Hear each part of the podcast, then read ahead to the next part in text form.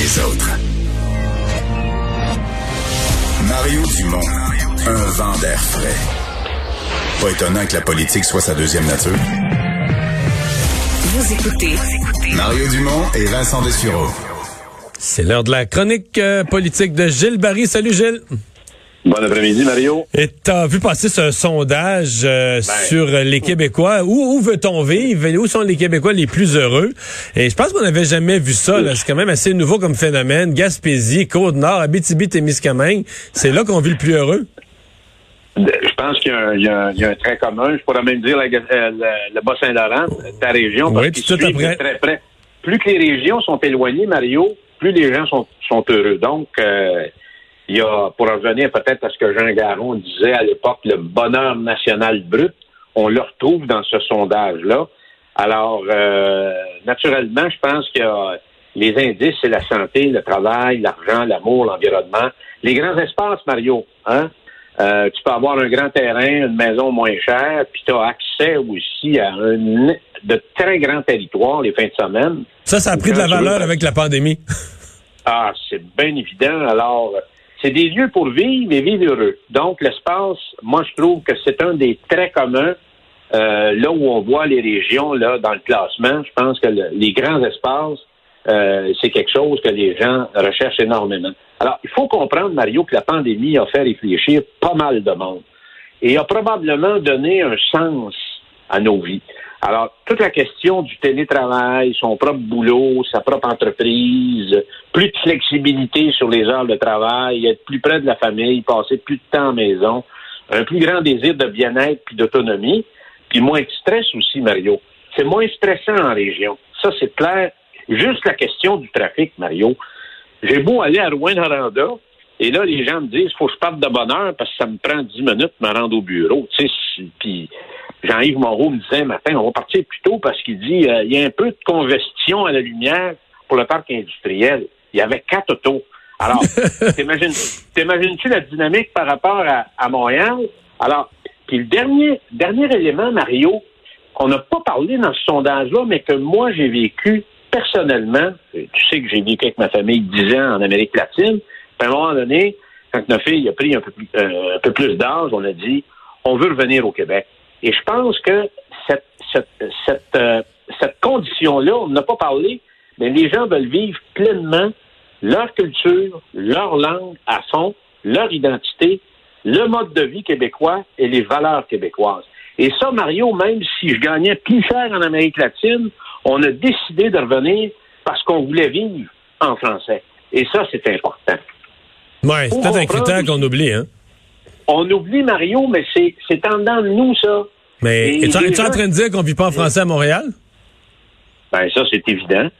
Alors, euh, on vit pas en français à Montréal, puis on vit pas nécessairement euh, dans le mode de, puis les valeurs québécoises et tout ça, etc., etc. Alors, tout ça, à un moment donné, les gens disent, bon, ben là, euh, j'en vis, moi, à travers cette crise-là, les gens se posent des questions, ils sont interpellés par toutes sortes de choses en disant, bon, ben là, on décide de faire nos valises, puis on, s'en va dans une autre, dans un autre type de reconquête, Mario. Parce que c'est ça aussi. C'est la reconquête du territoire québécois, des espaces, et vivre à fond euh, l'identité québécoise.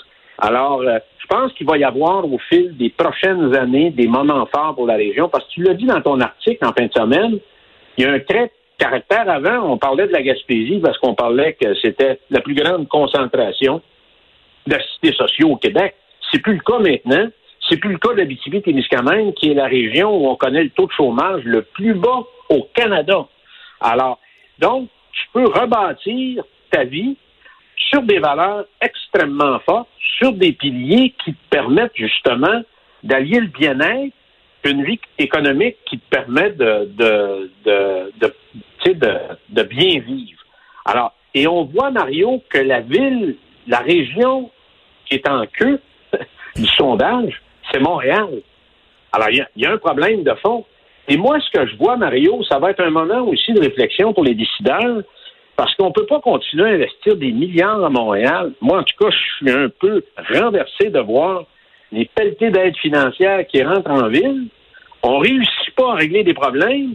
Et c'est à même les taxes et les impôts des citoyens et des citoyennes des régions du Québec. Et en plus, les gens des régions, c'est pas des caves, faut pas des plaindre pour des nunuches.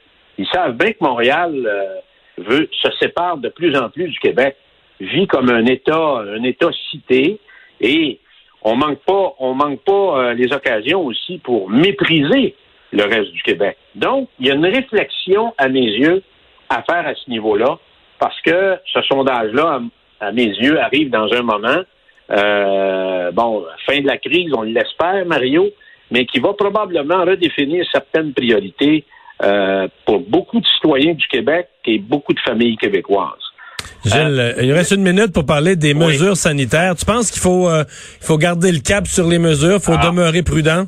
Il ah, faut demeurer très prudent, Mario. Puis je parle en fonction de l'expérience personnelle que j'ai vécue au mois de mars pour au mois d'avril au Chili. Troisième pays le plus vacciné. Huit jours après mon arrivée, le gouvernement décide de mettre le pays en quarantaine pour 45 jours. Donc, ça veut dire qu'il revient sur la voie des services strictement essentiels sur le plan économique. Tous les magasins sont fermés, tous les restaurants sont fermés. Tu peux même pas sortir de chez toi. Alors moi, ça m'a donné un coup. Alors, c'est sûr qu'on est excité, l'été s'en vient, le soleil est là, mais moi, je pense qu'il faut garder le cap avec des mesures qui sont exigeantes jusqu'au 24 juin minimum. Sinon, on se rembarque dans des problèmes.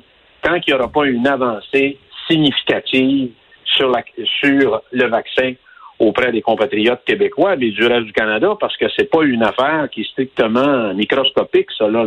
On vit en interdépendance avec l'Ontario et les maritimes. Alors, on a vu ce qui se passe actuellement euh, dans les maritimes. Donc, c'est pas fini, Mario. Et je pense que l'instrument le plus, le plus puissant que le gouvernement utilise, c'est la question du couvre-feu. C'est ça qui a fait un, pas mal la différence avec le reste du Canada. Et j'espère qu'on va continuer euh, à l'appliquer. Gilles, merci beaucoup. Merci, Mario. Salut. Bye bye.